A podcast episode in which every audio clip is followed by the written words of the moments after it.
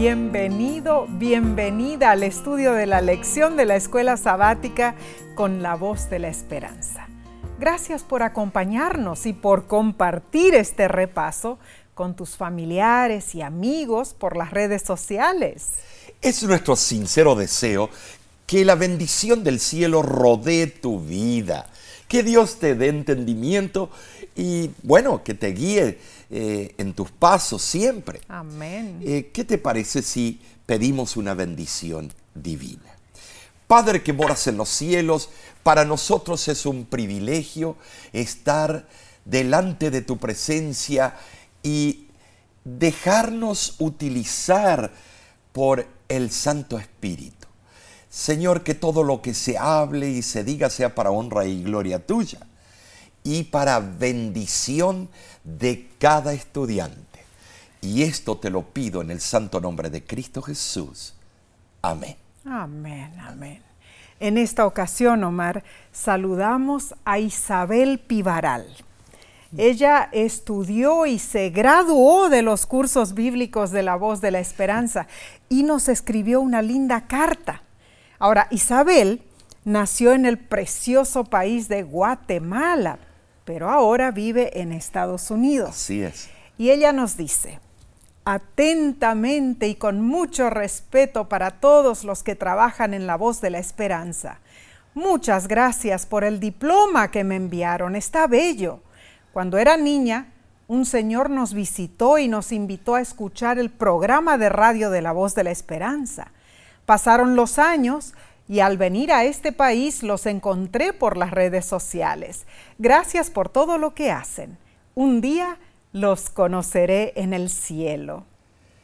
Gracias, ¿no es cierto? Eh, por su linda carta, hermana Isabel. Claro que sí. Dios siga animándola a estudiar la palabra de Dios.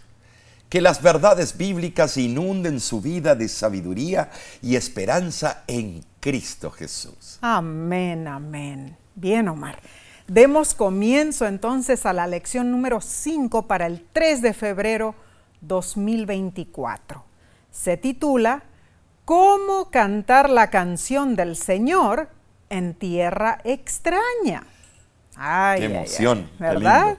bueno, a menudo pensamos en el mal existente, ¿no es, cierto? es verdad. Asesinatos, robos, tráfico de drogas, pedofilia, eh, abusos, engaños, sobornos y bueno, tanto más, ¿no es cierto? Tristemente, el sufrimiento y el mal plantean, bueno, incógnitas desconcertantes en la mente de muchos. ¿Por qué Dios permitió que existiera el pecado? Hmm, ¿Por qué aprueba que sufran los inocentes? ¿Por qué permite que continúe el pecado y el sufrimiento? ¿Y por qué, Omar? ¿Por qué prosperan los malos? Uh, estas preguntas son tremendas en sí, sin fin. Eh, muchos de los secularistas o, bueno, los escépticos hacen estas preguntas para negar la eficacia de la Biblia y de Dios. Algunos incluso se atreven a indagar si las promesas de Dios en la Biblia han fallado. Y esos son algunos cristianos. Otros van más allá y preguntan si la Biblia y sus promesas son engaños inventados por mentes piadosas que no tienen base en la realidad. O sea, estaban ahí en el limbo. En medio de toda esta confusión, deseamos ser fieles a Dios. Amén. ¿Cómo lo podemos lograr? Bueno, el texto de esta semana está en Salmo 137, versículo 4. Y es muy interesante porque este versículo da eh, en el punto. ¿Cómo cantaremos cántico de Jehová en tierra de extraños? Bueno, el Salmo 137 en realidad es llamado acertadamente el lamento de los cautivos, porque describe la suerte de los israelitas en su destierro. Así es. Lógicamente, cuando vemos el sentimiento expresado en la pregunta del versículo, es demasiado natural para necesitar una explicación, ¿verdad? Los trovadores, los cantantes israelitas, guardaban silencio. Sus amos se burlaban de ellos, pidiéndoles que afinaran sus arpas y cantaran los cánticos de Sión, pero los cautivos estaban muy apesumbrados. El salmista es interesante expresa el profundo dolor de Israel durante su exilio y su solemne voto de no olvidar nunca la ciudad santa. No se oía ningún cántico de alabanza entre ellos. Sus arpas colgaban de los sauces y sus recuerdos de Sión los llenaban de tristezas. ¿Saben así?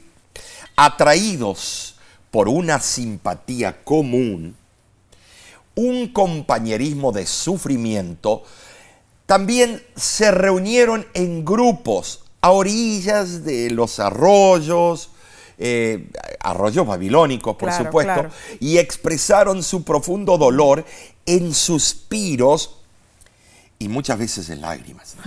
más que seguro, Omar.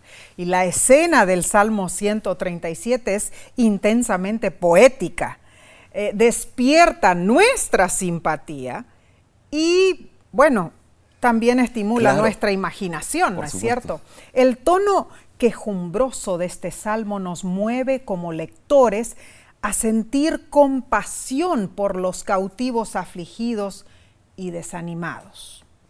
Ahora, hermanos, nuestra situación como hijos de Dios en este planeta es también la misma, podríamos decir. Nosotros somos cautivos en esta tierra. Y esto es muy cierto, eh, porque los otros mundos creados que tienen habitantes tienen derecho a viajar por el universo, nosotros no, solamente en los lugares a donde Dios lo permite. No es necesario profundizar el estudio del libro de los Salmos para descubrir que fueron escritos y pronunciados en un mundo imperfecto, de pecado, de maldad, sufrimiento y también muerte. Ahora, en sí, la creación, y la creación que vemos todos los días, la creación estable de este mundo, dirigida por Dios y sus leyes justas, está constantemente amenazada por el mal. Así es. Siempre. Y a medida que el pecado corrompe, la tierra se convierte cada vez más en una tierra extraña para el pueblo de Dios. Esta realidad fue lo que creó el problema para el salmista. ¿Cómo podemos vivir una vida de fe en tierra extraña? Bueno, los salmistas siempre reconocieron el gobierno, el poder soberano de Dios y también sus justos juicios, ¿no es cierto? Es cierto. Sabían que Dios es el refugio y la ayuda eterna, eh, infalible en tiempos de dificultad. Por esa razón se sentían perplejos, desconcertados ante la aparente ausencia de Dios y la proliferación del mal. La naturaleza paradójica de los salmos como oraciones y súplicas se demuestra en las respuestas de los mismos salmistas al aparente silencio de Dios, ¿no es cierto? El comentario de Juan Calvino sobre Salmo 137, 4, eh, este teólogo, este profesor de Biblia, es muy significativo, fue un reformador. ¿Cómo debemos cantar? El salmista pone una respuesta elevada y magnánima en la boca del pueblo, y es que se abstuvieron de sus alabanzas. El salmista, cuando menciona una tierra extraña, sugiere que no era más que el lugar de su estancia temporal. Sin duda, los hijos de Dios, donde quiera que hayan vivido, siempre han sido extraños y extranjeros en este mundo. Esta semana contestaremos las siguientes preguntas. ¿De qué manera hablan los salmos sobre las trágicas circunstancias de la vida? ¿Por qué Dios permitió la existencia del pecado y el sufrimiento? ¿Por qué sufren los inocentes? ¿Por qué prosperan los malvados? ¿Por qué Dios no le pone fin a nuestro sufrimiento? Es triste, es triste decirlo, pero esta línea de investigación es también muy común hoy día, ¿no es cierto? El cuestionamiento de las acciones de Dios planta semillas de incredulidad y escepticismo en la mente de muchos. Bien, analicemos entonces la lección del domingo 28 de enero titulada Los días del mal. Los salmos son más que bonitos cantos de alabanza a Dios. Están destinados a ejercer un impacto en nuestra comprensión de cuestiones complejas, como la existencia del pecado y el sufrimiento. Al analizar los salmos, a la luz de este desafiante tema, nos maravillamos ante la cruda honestidad de los salmistas en sus oraciones. ¿Sabes? Su franqueza nos recuerda que nosotros también podemos preguntar y expresar nuestras dudas al Señor. Y Dios escucha nuestras preocupaciones si le consultamos con fe y humildad. Él responde a nuestras incógnitas e inquietudes. Nos da luz en medio de nuestra lucha contra la duda y el miedo. Ahora, hablando de expresar eh, nuestros problemas a Dios, vemos que el salmista apeló a la atención de Dios para salvarle de quién? De sus enemigos. Leamos Salmo 74 del 18 al 22. Dice, acuérdate de esto, que el enemigo ha afrentado a Jehová y pueblo insensato ha blasfemado tu nombre. No entregues a las fieras el alma de tu tórtola y no olvides para siempre la congregación de tus afligidos. Mira el pacto, porque los lugares tenebrosos de la tierra están llenos de habitaciones de violencia. No vuelva avergonzado el abatido, el afligido y el menesteroso alabarán tu nombre. Levántate, oh Dios, aboga tu causa, acuérdate de cómo el insensato te injuria cada día. Con esas palabras, el salmista buscó, bueno, comprender el conflicto entre Dios y los poderes del mal. Y señaló la insondable paciencia de Dios y su infinita sabiduría. El Salmo 74 es notable porque quizás se compuso después de que Nabucodonosor tomó la ciudad de Jerusalén. Describe vívidamente la desgracia de los judíos y destaca la destrucción, bueno, del templo. El poema tiene una temática elegíaca, o sea, melancólica, consta de siete estrofas irregulares, perdón, que contienen un notable parecido con el libro de lamentaciones atribuido a Jeremías.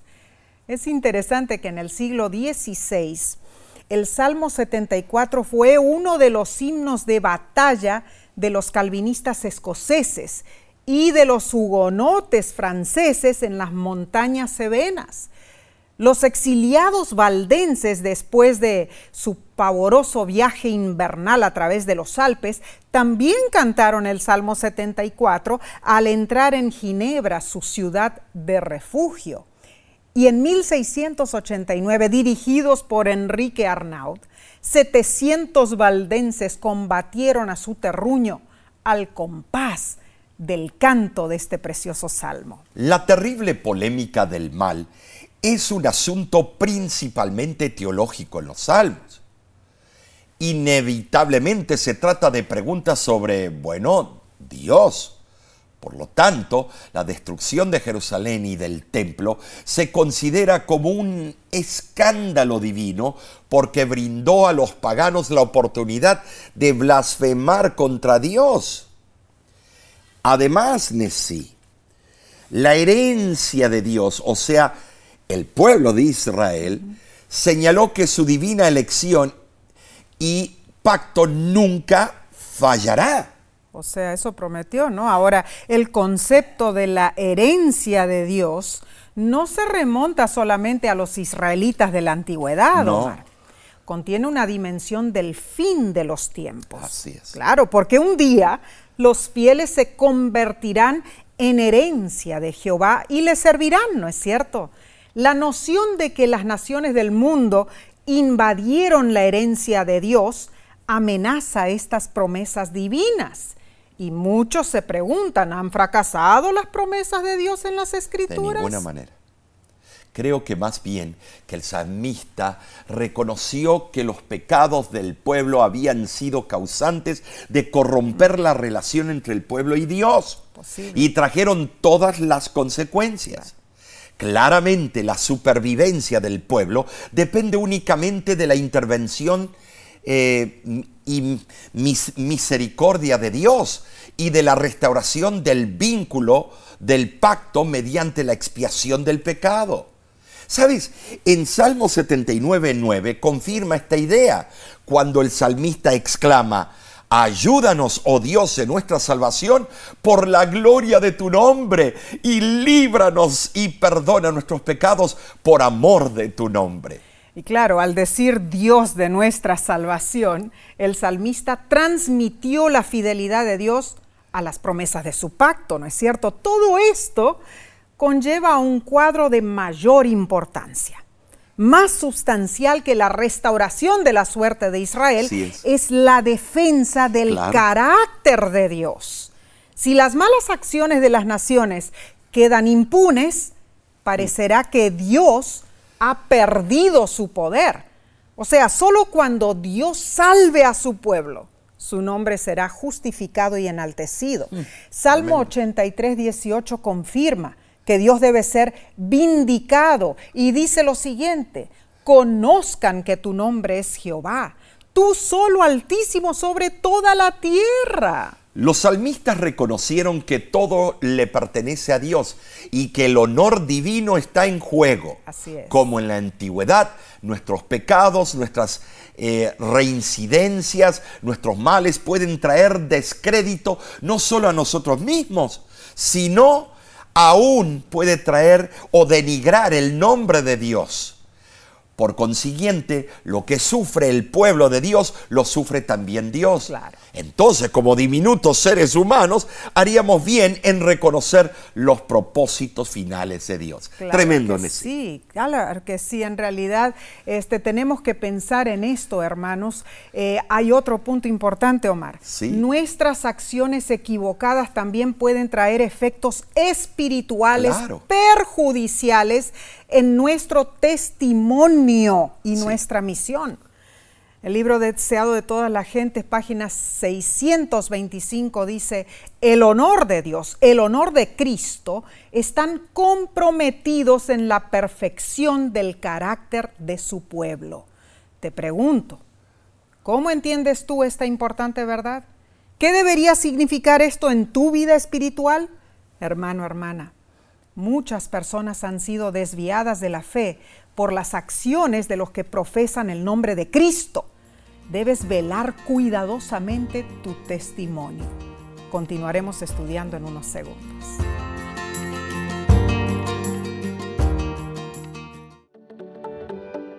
En nuestra aplicación puedes encontrar más contenido como este que te ayudará en tu vida espiritual. Lo puedes descargar visitando nuestra página web lavoz.org.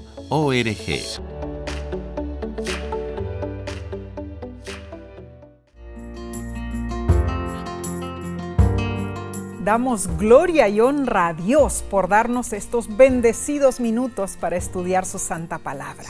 Gracias por acompañarnos. Pasemos a la lección del lunes 29 de enero titulada Las puertas de la muerte. Sabes, sí, yo me acuerdo cuando nosotros acampábamos en las florestas eh, y a veces en los desiertos.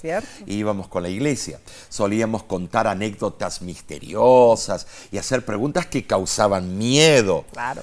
Eh, cierta vez estábamos nosotros todos juntos acampando con los hermanos de la iglesia en el Parque Nacional de las Secuoyas, ¿te oh, acuerdas? Sí, eh, y alrededor de la fogata estábamos, la conversación giró hacia una pregunta en principal. ¿Te acuerdas? ¿Dónde están las puertas de la muerte? Oh, sí. Uh, ¿Para qué? Alguien dijo, la muerte no tiene puertas. Oh, sí, Otro dio su filosofía eh, y dijo, la puerta de la muerte está al final del largo pasillo de la vida. Uy, muy filosófico. Claro, claro. Y un tercero dijo en tono burlón, ¿saben, muchachos? La puerta de la muerte está en la casa de mi suegra. Ni se te vaya a ocurrir de ir allí. Todos nos echamos a reír. Eh, ¿Por qué? Porque tiene ese humor que siempre las pobres suegras bueno, bueno, pagan. Bueno. Espera, que yo soy suegra, yo no, oh, estoy en ese nivel, ¿no, es cierto? Tú no has llegado a ese nivel. bueno, hermanos, este día habla de las puertas de la muerte, pero en un sentido diferente. Leamos Salmo 41 del 1 al 4, dice, Bienaventurado el que piensa en el pobre, en el día malo lo librará Jehová. Jehová lo guardará y le dará vida será bienaventurado en la tierra y no lo entregarás a la voluntad de sus enemigos. Jehová lo sustentará sobre el lecho del dolor, mullirás toda su cama en su enfermedad. Yo dije, Jehová, ten misericordia de mí, sana mi alma, porque contra ti he pecado. Aquí el salmista se refiere a un momento de grave enfermedad. Es cierto o sea, le resulta muy difícil sobrellevar sus sentimientos mm. porque percibe que incluso sus amigos lo traicionan. Y tal vez no esté equivocado. Mm. Claramente este salmo es una oración pidiendo salud. Así es. Comienza con una bendición para los que ayudan a los necesitados, Nesí. Eh, sigue con una descripción de la traición de los supuestos amigos y termina con una plegaria que expresa la esperanza de sanidad. Sabes, hermano, el pobre salmista se sentía débil, marchito como la hierba, incapaz de comer, sus huesos se aferraban a su piel, yacía como los inmolados en la tumba, era repulsivo para sus propios amigos y sufría desesperadamente. Pobrecito, en verdad. Habrá sido terrible su aflicción. Vemos que en muchos de los salmos se asume que Dios permitió los problemas por causa de la desobediencia de Israel. Los mismos salmistas reconocieron que el pecado puede provocar enfermedades. Por eso se refirieron al perdón que debe venir antes de la sanidad. Ahora, estas plegarias por la salvación eh, de la enfermedad y la muerte demuestran que los hijos de Dios no estamos exentos de las desolaciones. O sea, nosotros también sufrimos terribles aflicciones. Triste, pero bueno, es cierto. Algunos salmos, como el 88 y el 102, reconocen que el sufrimiento de los inocentes es una realidad de la vida, por difícil que sea de entender. Por ejemplo, en el Salmo 88, Dios es acusado de llevar al salmista al borde de la muerte. Sin embargo, observemos que incluso cuando se expresan las quejas más atrevidas, el lamento del salmista es claramente un acto de fe, porque si Dios en su soberanía permite los problemas, Él puede restaurar el bienestar de su Hijo. Amén y amén por eso. En el umbral de la tumba, a las puertas de la muerte, el salmista no presentó sus propios méritos, más bien recordó las maravillas, la bondad, la fidelidad y la justicia de Dios. Claramente, a pesar de sentir que ha sido golpeado por Dios, el salmista se aferra a Él. Aunque Él sufre, no niega el amor de Dios y sabe que Dios es su única salvación. ¿Qué lección podemos aprender de esto? Ah, bueno, yo diría que tanto el hecho de que Dios permite el sufrimiento como el hecho de su liberación son demostraciones de su soberanía suprema. ¿Saben? Sí, saber que Dios tiene el control, nos inspira esperanza. La esperanza de un Dios que sana, redime y salva. Cuando leemos el Salmo 88, a la luz del sufrimiento de Cristo, nos asombra la profundidad de su amor. Qué maravilloso es esto. Nuestro Salvador Jesús estuvo dispuesto a atravesar las puertas de la muerte por nuestro bien, por el tuyo, el mío, Alabado sea Dios. Es necesario que nos compenetremos en Jesús, en la cruz, en lo que Él sufrió a causa del pecado.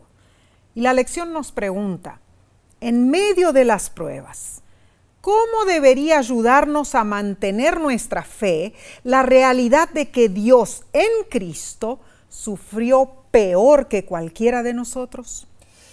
Es una pregunta tremenda y, bien profunda. Seguro. Eh, me impacta leer la cita, ¿sabes?, de la hermana White cuando su hijo estaba por fallecer. Oh, es, muy emotiva. Eh, en su carta 64 de 1894, ella escribió lo siguiente, y, lee conmigo, profundiza estos conceptos. Cuando nuestro hijo mayor Enrique estaba a las puertas de la muerte, dijo, el lecho de dolor es un lugar precioso cuando contamos con la presencia de Jesús. Cuando nos veamos obligados a beber las aguas de amargura, apartémonos de lo amargo y busquemos aquello que es precioso y que irradia luz. Cuando el alma humana está sometida a pruebas, la gracia puede proporcionarle seguridad. Y cuando estamos junto al lecho de muerte y vemos cómo el cristiano puede soportar el sufrimiento y pasar por el valle de la muerte, reunimos fuerza y valor para trabajar y no flaqueamos ni nos desanimamos en la tarea de conducir las almas a Jesús. Tremenda cita. oh, es tremendo. Como una madre pudo escribir esto. Impresionante, la verdad, sufrir la pérdida de un hijo es un dolor incomparable, ¿no es cierto? Solo Dios puede darnos un claro discernimiento y el antídoto contra la aflicción, hermanos. Amén. Solo cuando la amargura se mezcla con el amor de Jesús, Él puede endulzar la aflicción y sí, como explicó la hermana White, puede convertirla en gozo, un gozo sumiso y santificado. Tremendo. Bien, pasemos a la lección del martes 30 de enero titulada ¿Dónde está Dios? cuando estamos desesperados reclamamos. Somos reclamones. cierto. Eh, siempre nos quejamos de todo. Y Dios comprende nuestro enojo. Oh, sí, Él lo entiende. Muchos salmistas se centraron en el dolor, en sentir que Dios los había abandonado. Parecía eh, medio novelero, ¿cierto? Pero veamos, esto nos ayuda a entender que incluso en nuestra desesperación podemos reclamar, discutir también con Dios. Ahora, ¿qué les parece? Leamos Salmo 42 del 1 al 3. Y fíjate lo que dice. Como el siervo brama por las corrientes de las aguas, así clama por ti, oh Dios, el alma mía. Mi alma tiene sed de Dios, del Dios vivo. ¿Cuándo vendré y me presentaré delante de Dios? Fueron mis lágrimas, mi pan de día y de noche, mientras me dicen todos los días, ¿dónde está tu Dios? Este Salmo 42 es, es, un patético lamento de David, ¿no es cierto? Bueno, e, era fugitivo, eh, buscaba refugio entre las cuevas del desierto. La estructura del Salmo 42 en sí es primorosa. Ah, consta de dos partes de igual longitud. Cada una de las partes es seguida de un estribillo, o sea, los versículos 5 y versículo 11. Y la composición ugarítica del salmo adquiere alto significado al tener en cuenta los lugares áridos y calurosos por donde David andaba como fugitivo, donde el agua era muy escasa. Así es.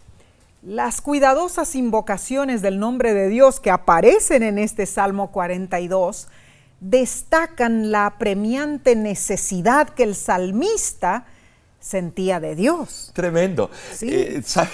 Sí, la idea de estar en la presencia de Dios ocupaba un lugar prominente en su mente. Así y así debe ser con nosotros Claro, también. ¿sí? claro. En medio de su agobio, David deslumbró un rayo de esperanza. Él estaba seguro que Dios demostraría su amor. Amén.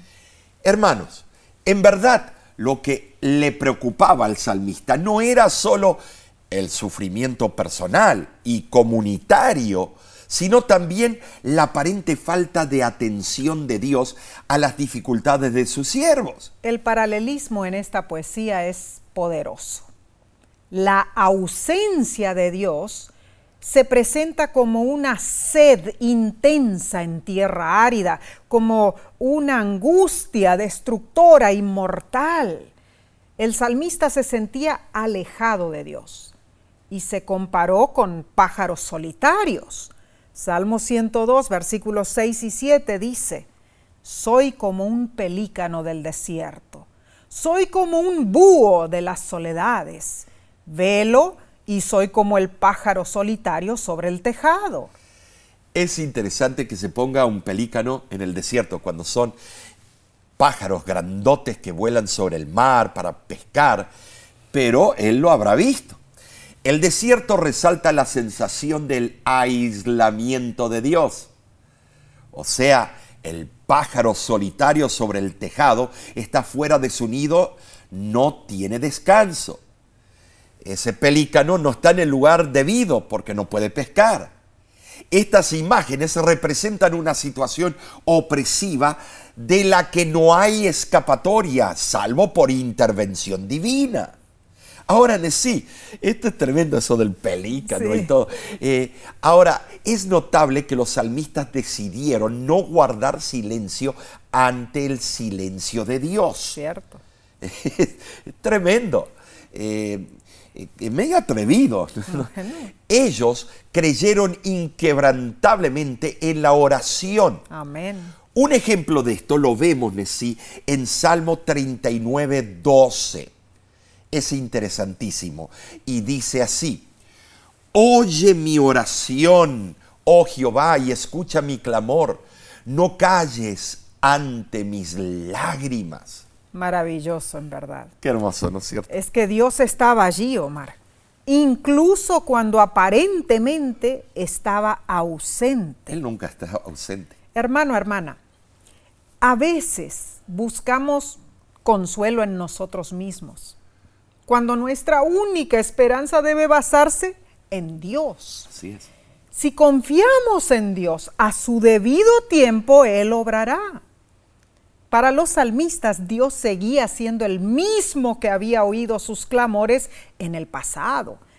Y por eso confiaban en que Él los escucharía una vez más. E- Entonces, sí, la confianza interesada no es confianza. No, claro. Porque que no. cuando las cosas van bien, estoy con gran interés y sigo confiando. Cuando las cosas van mal, ¡uh! despotricamos.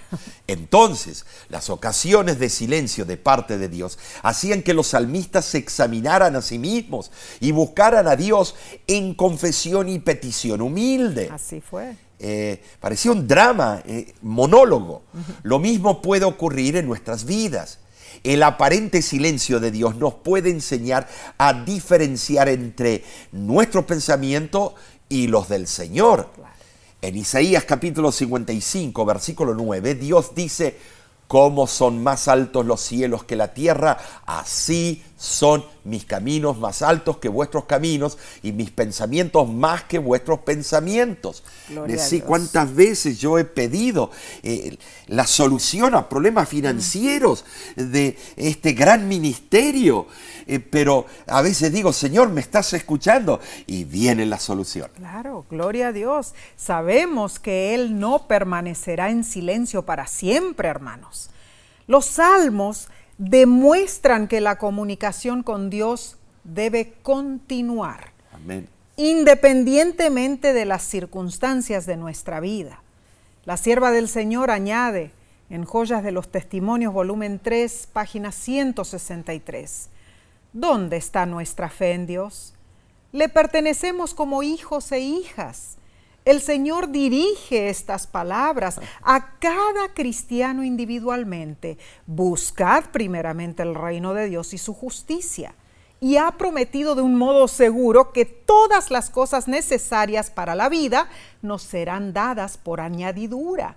Sobre cada conciencia debiera escribirse como quien burila sobre la roca con cincel de acero que el verdadero éxito para esta vida o la venidera no puede obtenerse sino por la obediencia fiel a los principios eternos de la justicia. Tremendo, hermano y hermana.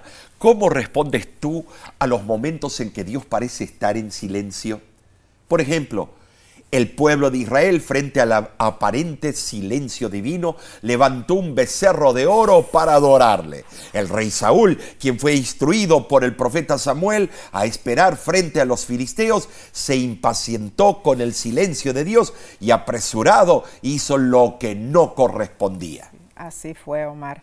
En contraste, vemos que la mujer cananea rogó a Jesús que sanara a su hija atormentada. ¿Y Jesús qué hizo? No respondió. No respondió.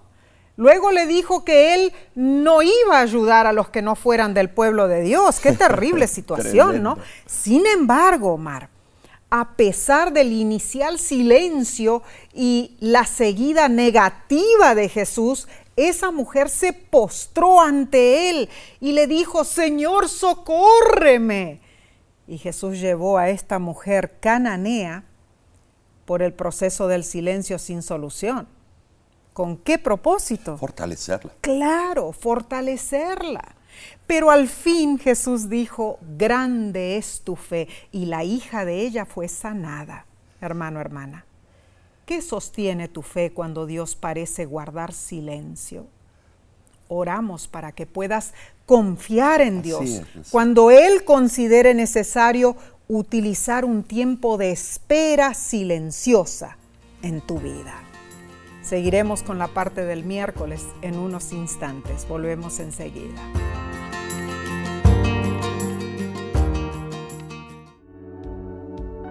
Con seguridad estás disfrutando este estudio de la escuela sabática. Te invitamos a buscarlo en formato de video por nuestro canal de YouTube. Lo puedes encontrar en youtube.com diagonal La Voz de la Esperanza.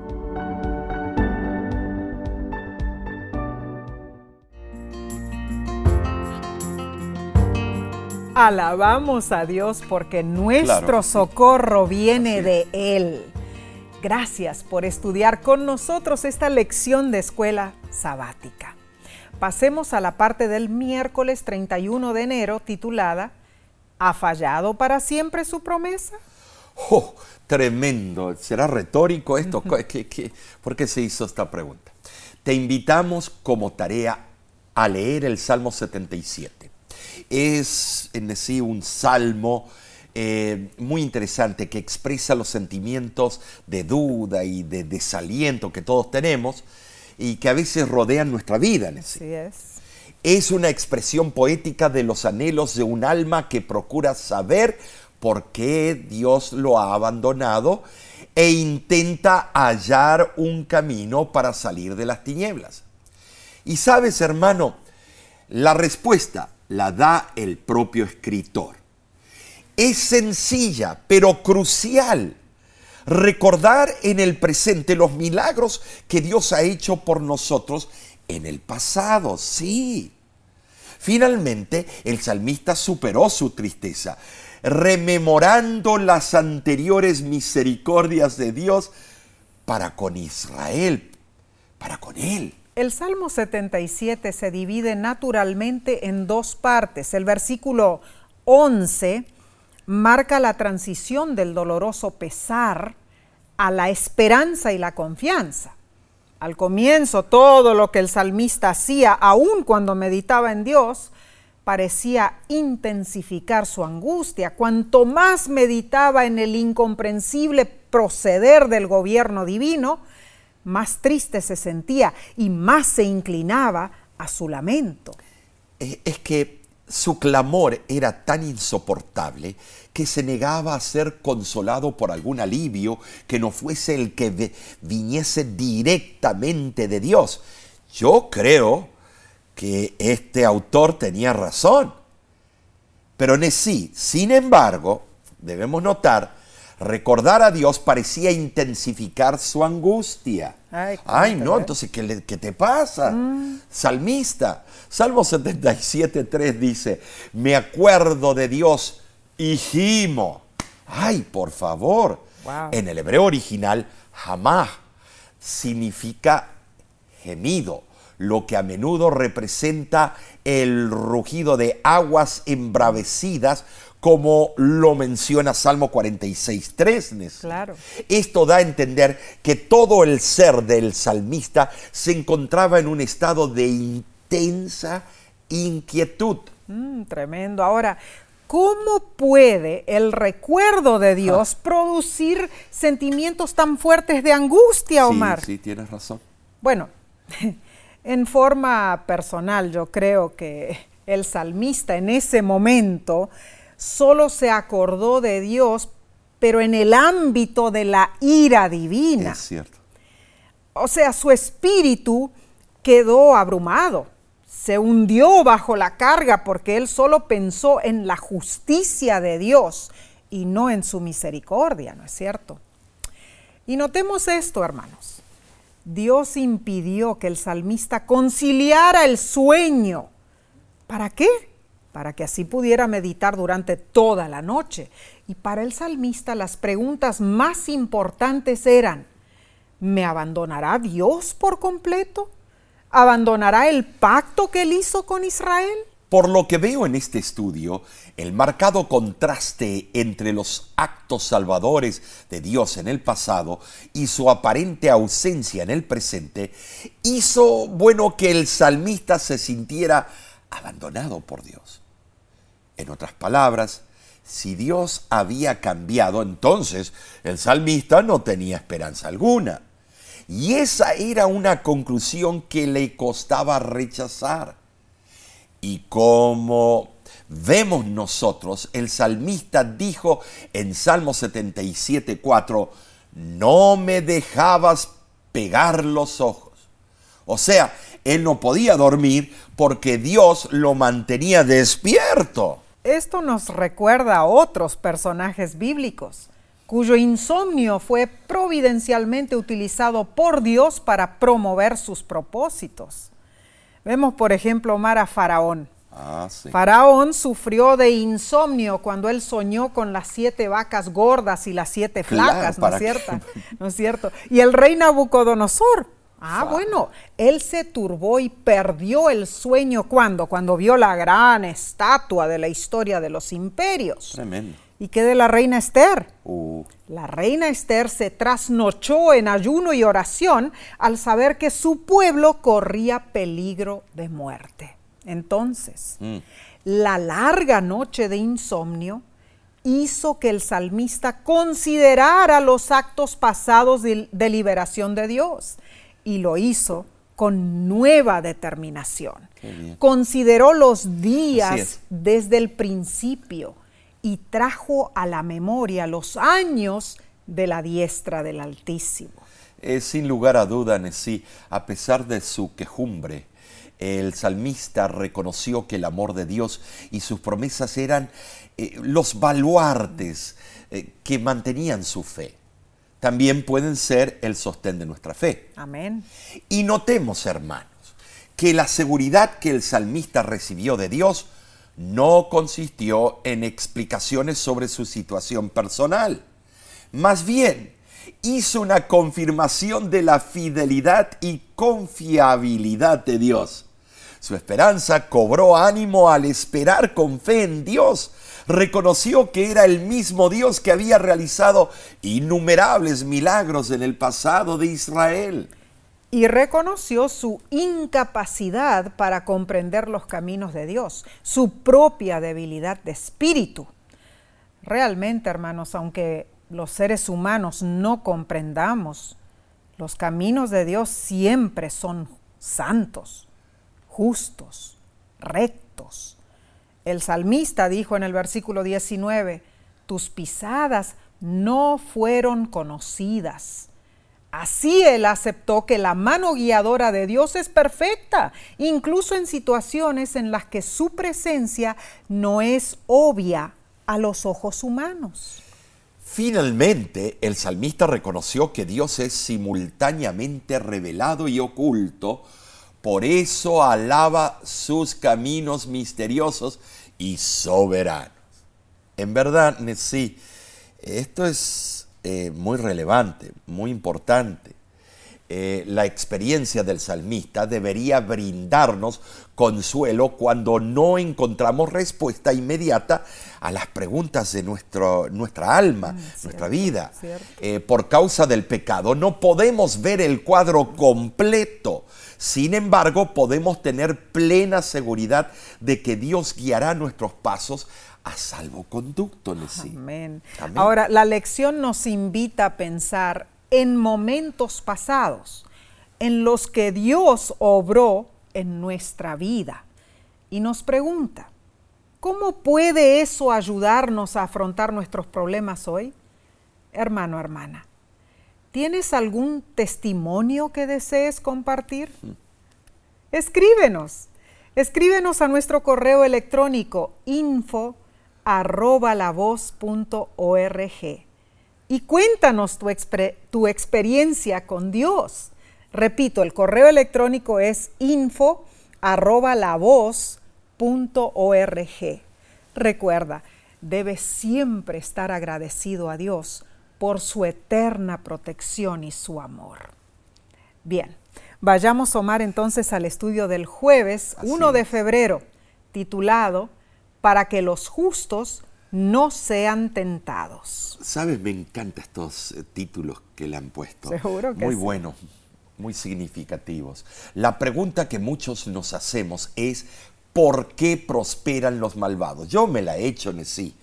Eh, ¿Por qué ellos tienen todo el dinero del mundo y tienen los mejores carros, los mejores autos, todo, todo? ¿Por qué a los inicuos todo les parece ir bien? Más aún, los villanos no solo prosperan, sino que a veces también desprecian abiertamente a Dios y oprimen a otros, Nesí. Lo vemos en las guerras allá en diferentes continentes. La cuestión desconcertante es que mientras el cetro de la maldad domina en el mundo, el cetro de la justicia parece estar fallando. Bueno, la justicia humana, por supuesto. ¿por qué entonces nos esforzamos por hacer el bien? ¿No sería más fácil abrazar el mal como lo hacen esas personas inicuas? Ay, ay, ay. Ah, Estamos entrando en terreno peligroso. Claro. Bueno, Salmo 37, 1 y 8 nos advierten lo siguiente. No te impacientes a causa de los malignos, ni tengas envidia de los que hacen iniquidad. Deja la ira y desecha el enojo. No te excites en manera alguna a hacer lo malo. Más claro imposible, ¿no es cierto? Claro. Bueno, el salmista resume el fundamento de su consejo, que los malhechores perecerán.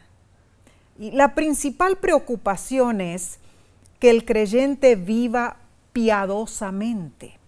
Estas afirmaciones imperativas morales son la base para que nosotros mantengamos nuestra eh, eh, salud mental y nuestra aptitud física en este mundo injusto.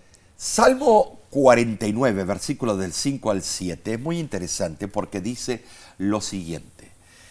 ¿Por qué he de temer en los días de adversidad cuando la iniquidad de mis opresores me rodeare?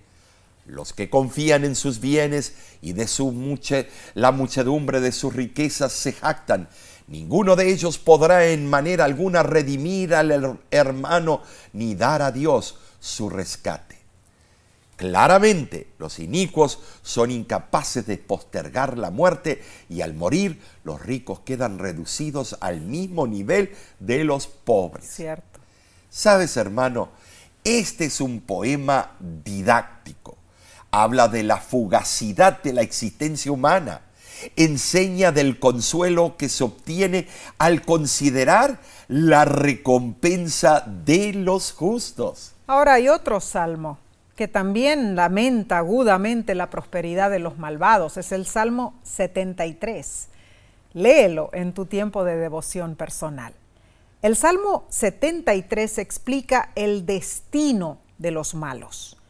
El salmista pareció permanecer centrado en la iniquidad y no pudo ver el panorama completo desde el punto de vista de Dios. El problema que la prosperidad del mal planteaba a la fe del salmista era abrumador. Lo hizo creer que su argumento sobre la inutilidad de la fe se basaba en la realidad. Bueno, pero sin embargo, se suele ignorar el primer versículo del, de Salmo 73 que dice, ciertamente es bueno Dios para con Israel, para con los limpios de corazón. Notemos esto los de limpio corazón. Esto resume el pensamiento básico del salmista. Y la autora de la lección explica lo siguiente. El salmista fue conducido al santuario, el lugar del gobierno soberano de Dios. Allí se le mostró que el hoy es solo una pieza del mosaico, que es importante considerar el fin, cuando los malvados enfrentarán el juicio de Dios. El salmista entendió esta verdad en el santuario y confesó su obsesión al anterior. La realidad solo puede captarse mediante la percepción espiritual y no mediante la lógica humana. Te pregunto, hermano, hermana, ¿te consuela la promesa del juicio de Dios sobre el mundo cuando en el presente hay tanta iniquidad que quede impune? La sierva del Señor nos aconseja en Testimonios para la Iglesia, volumen 5, páginas 278 y 279. Dice, reunid todas vuestras facultades para mirar hacia arriba, no hacia abajo a vuestras dificultades. Entonces no desmayaréis por el camino. Pronto veréis a Jesús detrás de la nube extendiendo su mano para ayudaros. Y todo lo que tendréis que hacer será darle vuestra mano con fe sencilla y dejarle que os guíe. A medida que manifestéis confianza, tendréis esperanza por la fe en Jesús. Qué hermosa cita, ¿no es cierto? Eh, en tu tiempo privado puedes leer de vuelta esta cita. De verdad, toca las fibras más íntimas del cristiano. Eh, la verdad que este estudio eh, ha sido un estudio objetivo. Como los salmistas solemos preguntarnos cómo podemos cantar la canción de Dios en tierra extraña. ¿Sabes, sí Nuestra fe en el gobierno de Dios se ve desafiada, yo digo, eh, llevándonos a preguntarnos si Dios es verdaderamente tan poderoso y bueno como lo dicen las escrituras. Bueno, es que somos humanos falibles, ¿no es cierto? A veces la incertidumbre y el suspenso ante la iniquidad y la aparente ausencia de Dios pueden ser casi insoportables para nosotros. Pero hermano, hermana, nuestra inseguridad nunca debe atacar a Dios y su confiabilidad, no. En ocasiones los salmistas no estuvieron seguros del futuro, pero aún así apelaron al amor y la fidelidad inagotables de Dios y debemos nosotros hacer lo mismo. Hermosa lección, sí. Ah, pero repasemos. Vamos a recapitular lo que hemos visto. Número uno, nuestros pecados pueden traer descrédito a nosotros y a Dios. Debemos cuidar nuestro testimonio. Número dos, las puertas de la muerte son crueles, pero el amor de Jesús endulza la amargura y la convierte en gozo. Y sí, el número tres, el aparente silencio de Dios hacia, eh, hacía perdón, que los salmistas buscaran a Dios. Lo mismo puede ocurrir en nuestras vidas hoy en día. Número cuatro, cuando los problemas nos abruman, recordemos cuando en el pasado Dios obró en nuestra vida. Y número 5, muy interesante lo que vimos, aunque la iniquidad prevalece en este mundo, debemos confiar en el juicio de Dios. Hermano, hermana, posiblemente no obtengamos respuestas claras a nuestras eh, desconcertantes incógnitas de este lado de la eternidad, pero debemos confiar en Dios sin importar las circunstancias, recordar sus maravillas, estudiar más profundamente la Biblia y aferrarnos a sus promesas. Amén, sí. La semana que viene estudiaremos otros salmos impactantes. La próxima lección se titula Me levantaré. Te invitamos a unirte nuevamente por este medio. Ah, y también, Omar, invitamos a nuestros amigos, amigas, hermanos y hermanas a conectarse este viernes, ¿no es cierto?, al tema que has preparado. Está muy interesante. El título es Los tres Elías. Oh, tremendo, estimados. Ha causado mucha polémica este tema. Escúchalo. ¿Qué te parece si invitas a personas que no han conocido nuestro canal y invítalos a escuchar a vernos y ayúdalos a que se suscriban a nuestro canal. Amén. Nos despedimos entonces, Omar.